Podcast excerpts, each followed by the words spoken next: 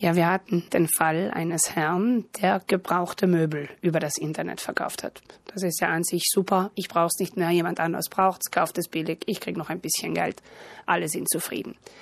Dann kam es zur Zahlung. Ja, wie machen wir das, dass ich dein Geld bekomme? Das machen wir so. Ich schicke dir einen digitalen Postwechsel. Hm, gut. Es kamen die Anweisungen, der Herr ging zum Bankomatschalter der Post, steckte seine Bankomatkarte ein, folgte den ganzen Anweisungen, der Nummernkombination, die da angeblich dann den Wechsel zu ihm her transferieren sollte. Was aber in der Tat passiert ist, ist, dass er Geld auf eine andere Karte aufgeladen hat und das Geld war dann weg. Nicht genug mit dieser abstrusen Geschichte vom digitalen Postwechsel als Zahlungsmittel. Ein anderer Ratsuchender in der Verbraucherzentrale bekommt eines Tages eine SMS, angeblich vom Ufficio Prevenzione Frodi, also dem Betrugsvermeidungsbüro seiner Kreditkartengesellschaft. Man hatte den Kunden angeschrieben und ihn gebeten, bitte melde dich bei uns. Er rief an, die Nummer war besetzt, es kam aber bald darauf der Rückruf und man informierte ihn, man habe einen Betrugsversuch vereiteln können. Sein Geld sei sicher. Der Herr ist natürlich sehr erschrocken und man sagte ihm daraufhin fast schon so nebenbei, ja, wenn Sie möchten, könnten wir ja Ihre Karte noch sicherer machen. Das hat er selbstverständlich bejaht, auch im Schreck des Moments. Man hat ihm ja fast Geld gestohlen. Man sagte ihm, er solle den Dienst Google Pay auf der Karte aktivieren und den Sicherheitscode doch bitte an besagtes Betrugsvermeidungsbüro übermitteln, dann wäre die Karte auch sicher.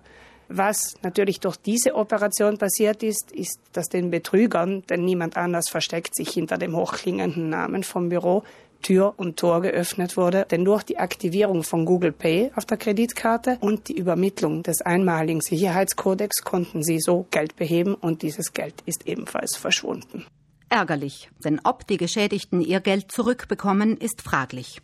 Für beide Fälle gilt natürlich als erstes sofort zur Polizei Karabiniere gehen Anzeige erstatten, dann beim Finanzdienstleister Beschwerde einreichen da hier doch ein gewisses Mitverschulden der Beteiligten nicht ganz auszuschließen ist, ist es fraglich, ob hier der Finanzdienstleister gleich einrenkt.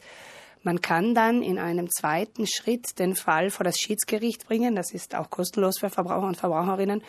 Dieses stellt dann im Schiedsspruch die Schuldanteile, wenn man so möchte, auch fest und findet unter Umständen eine Kompromisslösung, die nicht ganz so schlecht für die Verbraucherinnen ist. Auf jeden Fall, es lohnt sich, reichen Sie Beschwerde ein.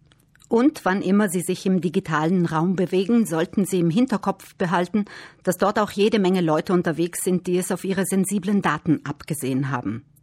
Rüsten Sie sich also am besten, indem Sie lieber einmal zu misstrauisch sind als einmal zu leichtgläubig. Alles, was nur irgendwie komisch klingt, sollte erst einmal die Alarmglocken schrillen lassen. Wenn Ihnen dann etwas komisch vorkommt, fragen Sie bei der Kreditkartengesellschaft nach, fragen Sie bei der Bank nach, fragen Sie bei Ihrem Finanzdienstleister nach, aber fragen Sie dort nach, wo auch sicher echte zum Betrieb gehörende Personen antworten. Das heißt, die Telefonnummern sollten von der Homepage des Anbieters bzw. von den Kontoauszügen entnommen werden.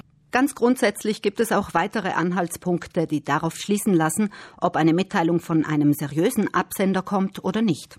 Seriöse Anbieter bitten niemals um Übermittlung von Passwörtern, PIN-Nummern, One-Time-Passwörtern über SMS, E-Mail oder dergleichen.